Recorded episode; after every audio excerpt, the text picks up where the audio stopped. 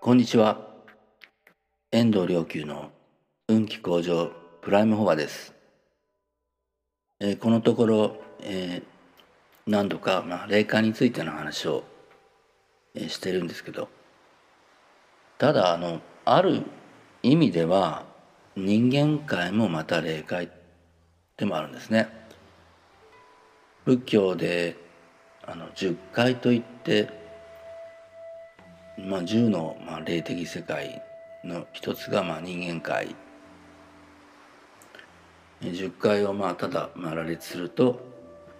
まあ、地獄、えー、ガキ畜生修羅人間天上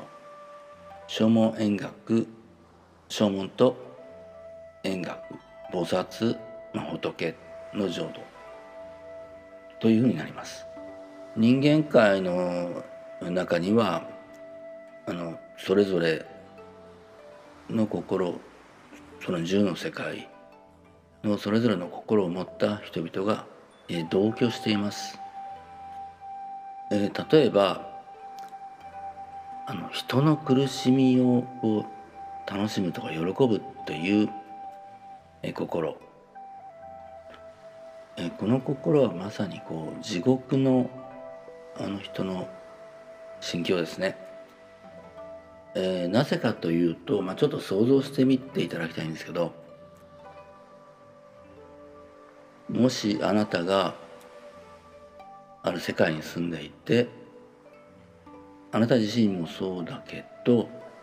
世界中の、人たちが全員他の人の苦しみを喜ぶ楽しむという心の状態にいたとしたら、まあ、それだけを生きがいにしていたとしたらまあどんな世界でしょうか。これまさに地獄ですよね。あまり想像したくないくらい。ただ地獄の世界の人たちは、まあ、あまりにもえそれだと、まあ、存在自体が成り立たないのでまあ、経典とか、まあ、往生要集っていう千年前のかなんかに、まあ、詳しく述べられてるんですけど経典から紐解いて地獄の極卒に、まあ、カルマの消滅のために、えー業を焼かれているという、えー状態の中にいます。あ今言ったの往生要集っていうのは、まあえー原神という人が書いた本ですけど非常に詳しくその霊的世界のことを描写が描かれています。ちょっとここで時間を取ってしまうとあの他の話ができないので、えこれにとどめておきますけれど西洋ではあスウェーデンボルグという人が霊界を、えー旅してその中でもやはり帰ってきて地獄の描写をしていますね。でこれが全くあの仏教で説いてるのと非常に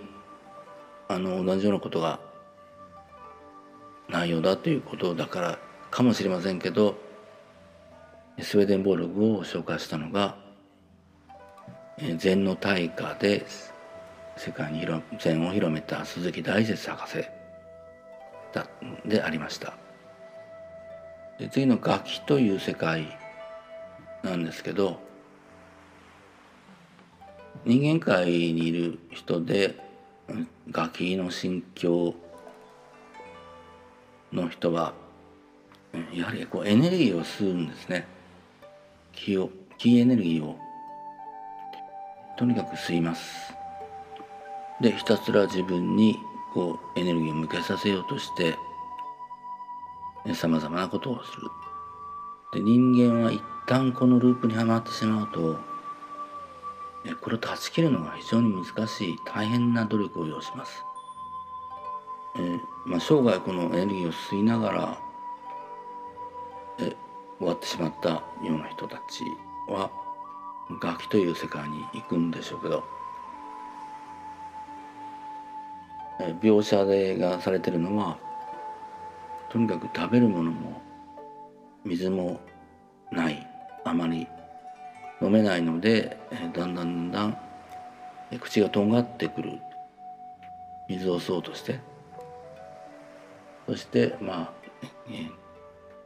飢餓の状態ですのでお腹が膨れてくるという。エネルギーもものも、まあ、他者に与えず吸い続け糖質一生を終えるとそのような世界がえ現れてくると、うん、先ほどのスウェーデンボルグにもやはりこのようなあの世界の記述が出てきます、えその次に、まあ、修羅界というのがありますね。修羅というのは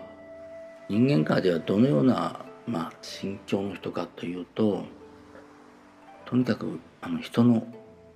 上に立ちたい、今でいうマウンティングを取るというね。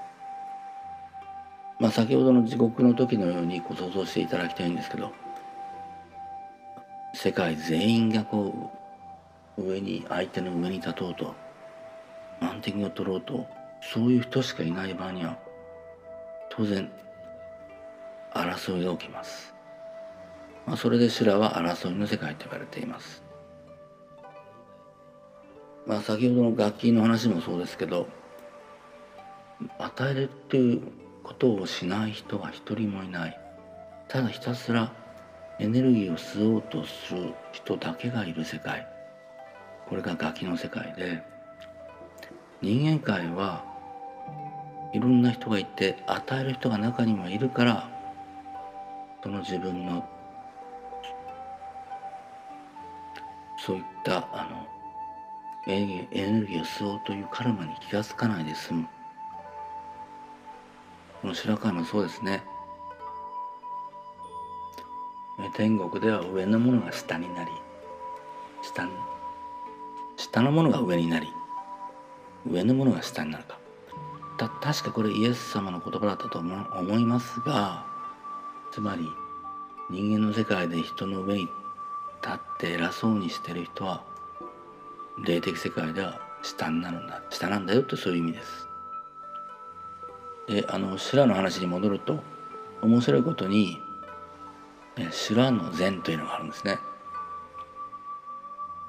修羅人間天上、まあ、三禅道といって三つの禅の道というんですけど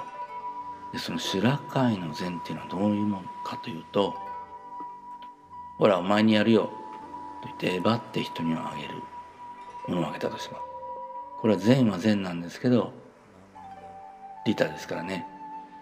でもこれは修羅の善です。ね他の人にね心を与えよあげようとしたら、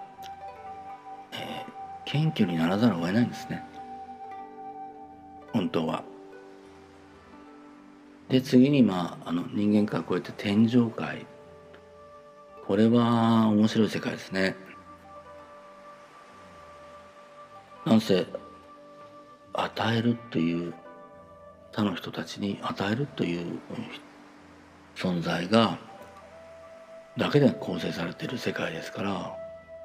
それこそ天国ですよね。もちろんあのただ天上界はまだわずかながら、まあ、我がありますので悟りの世界ではない。しかしあの天人はまあ美しい音楽も天上界美しい音楽もあり、えー、楽しく、まあ、観宇頂天なんて言葉がありますけどこれは天の最も上の世界です。天上界もさまざまな階層に分かれています。寿命が、えー、250年とか言ったかな？500年とか言ったかな？寿命も長いんですね。でただ天井下の人が亡くなる時は5つのものが衰えて天人五水という言葉がありますけど天の冠が取れたりね、えー、なんか眷属という、まあ、あの寺社たちがいなくなっちゃったり体が汚れてきたりとかね。で問題は天井下の人があの亡くなる時は地獄の苦しみより強いものがあるそうです。これはなかなか大変ですね。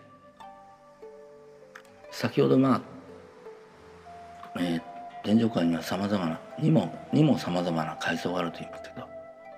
もちろん天上界の上に行けば行くほど喜びも快楽も気楽と言いますけど、ま、増していく。もちろん楽しさも増していく。そういう世界です、まあ、続いて正門演学そして、まあ、浄土ということになるんですけど浄土の世界はもう何まるで天上界の人が、えー、古事記のように思えるほど喜びに満ちた気楽何千倍っていうふうにこう出てきますよね。これが何度も出てくるので、な最終的に何千万倍ということになるんでしょうか。私たちはあの無我とかそういう言葉を聞くとついわびさび的ななんだか枯れたようなこうイメージを持ってるかもしれません。だけど実は無我であればあるほど本当は喜びの世界、えー、心よさあふれんばかりの命がこう湧き出してくる世界なんですね。一般的にこう無我というと非常になんか枯れたつまらない世界のように思われているのは実は誤解です。想像だにできなかったえー、素晴らしい世界が開かれてきます。是非その世界をご自身の体感で目覚めていただけたらと思います。ありがとうございました。